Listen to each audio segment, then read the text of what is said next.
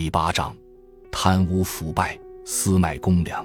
救灾既是人命关天的大事，又是无惩罚可依的难事，因此，在政府救灾过程中，对救灾官员的清廉和贤能提出了很高的要求。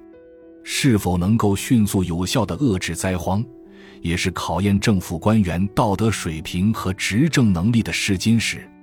明代救灾名臣林希元在《荒政从严》一书中提出。救灾的关键在于用人。他说：“为政在人，况就荒无善政，使得人犹有不济，况不得人乎？”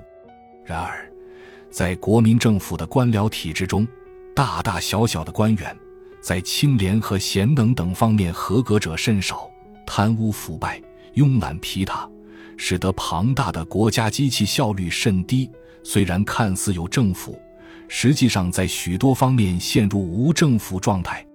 首先是贪污腐败的盛行，救灾既是赈济，赈济粮款都掌握在少数行政官员手中，那么这些掌握粮款的人，等于捏着成千上万人的性命。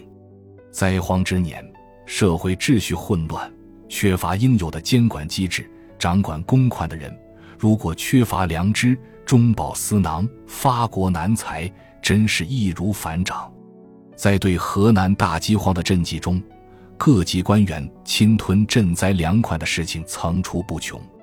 据金汉鼎的回忆，中央政府除了下拨两亿级赈款外，还下拨了三亿元的平跳款，责成河南省政府组织平跳委员会，以这笔款为母金，到外省购买低价粮食，运回河南，按平价卖给灾民。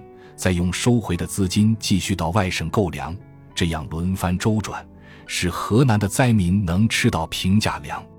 但这笔巨款落到了河南农工银行行长李汉珍、省府秘书长马国林这一帮贪官污吏手中。李汉珍作为河南省平票委员会副主任，与马国林相互勾结，招权纳贿，拿着中央拨下的平票款，大搞投机买卖。他们代放车皮，勾结商人，囤积居奇，倒卖平价粮，一直到一九四三年春，河南的新麦登场，麦子的市场价跌得比平票价更低时，他们才把所谓的平票粮运到灾区，强迫人民购买。这桩特大贪污案一直被深深的掩盖着，一直到一九四五年抗战胜利以后。河南临时参政会要求彻查特大平挑舞弊案，才查出河南农工银行行长李汉珍等人的滔天罪行。经过调查，李汉珍等人在办理平票粮过程中贪污的款项，竟达数亿元之多。《前锋报》一九四五年十二月十八日社评：延吉农行贪污逃犯中，愤怒地说：“四万万余元的巨额。”如果一座救灾大旱灾中的三百万灾民，也许便一个也不会饿死。所以李汉珍等这一群贪污人犯，是直接屠杀三百万灾民的凶手。河南人今天应向他替冤死的同胞索命。一九四二年，河南临时省会迁至鲁山，在鲁山成立了一个河南省灾情调查委员会，目的是向中央政府呼吁救灾。而该会的副主任委员、三青团河南支团部主任王汝盼，却在一九四三年麦熟前夕，灾情最严重的时候，竟然把中央政府下拨的二百万元赈济款，让私人秘书拿着盖了公章的兑款单从银行提走，偷偷雇个洋车，直接把几箱子现款拿回家中。后来，王汝盼用这些钱在老家许昌买了五百亩地，私电选。二百万元赈济款之谜，这已不是贪污，而是明火执仗的抢劫。这些骇人听闻的大案，都是在大灾结束后才逐渐曝光的。而在一九四三年初饥荒还没有结束时，一些较小的贪污案就已被揭发出来。刘盈发表在一九四三年五月十五至十六日《前锋报》上的《粮仓里的古山》一文中。报道了汝南揭发出的两桩公司机舱的贪污案。第一桩是汝南十酒店，有一个民间组织的机仓，建立的目的就是在于平时积蓄，荒年开仓放赈。这个机仓从一九三七年建立以来，一直没有动用过。到一九四三年五月，合计应有积蓄粮食一千五百余石。当时灾荒已极严重，各方决议开仓赈济，预计从当时到麦熟，每人一斗麦足可以维持生命。也就是说，这一千五百担麦可以救活一万五千人的生命。但是待到粮仓打开，才发现仓中空空如也。原来，仓库主任傅伯明早已把粮食信手挥霍，或做了买卖。贪赃枉法如此，真令人神共愤。汝南日报大声疾呼，说如果判傅伯明的罪，便是应判杀死一万五千人的罪。第二桩是汝南田赋管理处科长李东光的贪污案。汝南粮管处是公仓，共有七个分仓。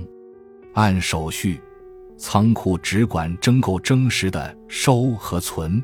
没有拨付的权利，如要拨付，必须由县府粮政科的凭证。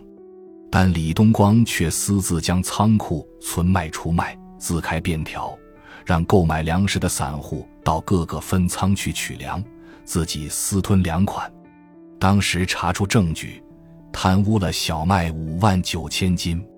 汝南本是河南省比较富庶的地方，而在这次大灾中饿死的人白骨累累。新坟成山，更为可悲的是，他们是饿死在自己年年交纳余粮的机仓旁，故而刘盈将此文题为“粮仓里的古山”。在结尾之处，他说：“贪官却戴着国家的帽子，利用政府交给他的职权，在人民的沉重负担外，更踢进他们的骨缝，把千万人的脂膏都吞进他一二人的肚子，这是如何可怕的事！”政府官员如此，军方又是如何呢？三十一集团军军长、第一战区副司令长官汤恩伯驻扎河南期间，兼任鲁苏豫皖四省边区总司令、边区党政分会主任等职，集军政大权于一身，人称中原王。大灾期间，他在副司令长官部所在地叶县大兴土木，修筑所谓边区学院。无代价地圈占民田四千余亩，大征民力，摊派巨款，仅叶县就摊派了七千多万元。河南民众怨声四起。一九四四年七月八日，《解放日报》与湘桂战役为什么失败？一九四三年春，灾情发展到顶点时，汤恩伯为了抵御日寇渡河进犯，抢征远近民工数十万人。打着以工代赈的旗号，驱使灾民修筑黄河新堤，灾民们瘦弱无力，口粮无着，有的前往工地时即到避途中饿死累死者不计其数。汤恩伯利用职务之便，参与经商走私。他在上海设有机关，勾结敌伪，大发国难财。他还虚报部队编制人数，吃空额，克扣士兵军粮。老百姓对他深恶痛绝，水、旱、黄、汤这句话，就是把他作为造成河南大饥荒的四害之一。张仲鲁，一九四二年河南大灾的回忆，白修德在《中国的雷声：河南大饥荒》中揭露说，而与横征暴敛同时发生的贪污腐败，则更加可怕。收缴粮食的军官和地方官员。把征税视为他们正当的薪金补充和掠夺特权。每个月，当公职人员的俸禄发放完毕后，多余的粮食将被高级官员分掉，拿到市场出售，并中饱私囊。这些非法倒卖的税收粮食，说实在的，是抵达市场的主要粮食来源。而那些操纵市场的黑手大佬，则把价格抬到了天上，甚至美国救灾机构。靠美国的钱财运作，也被迫恳求军官们，以便获得购买他们私人囤积粮食的权利，再返回给农民。而这些粮食恰恰是从这些农民身上敲诈走的。以政府的名义从农民手中廉价征收、非法敛聚，转手又用高价卖给成为灾民的农民，这是多么可怕的一个怪圈！《前锋报》早在一九四二年七月二十七日社评剔除腐烂、节约粮食中，就谈到了腐烂及军政部的虚报编制、吃空额、转卖公粮的怪现象。文中说。所领之粮仅足食用，无有腐烂，自不致有转卖公粮之怪事。以两角钱一斤从老百姓那里买来，再以两元甚至三元一斤卖出，这是最使民痛心，而甘心如此的人也最无天良。感谢您的收听，本集已经播讲完毕。喜欢请订阅专辑，关注主播主页，更多精彩内容等着你。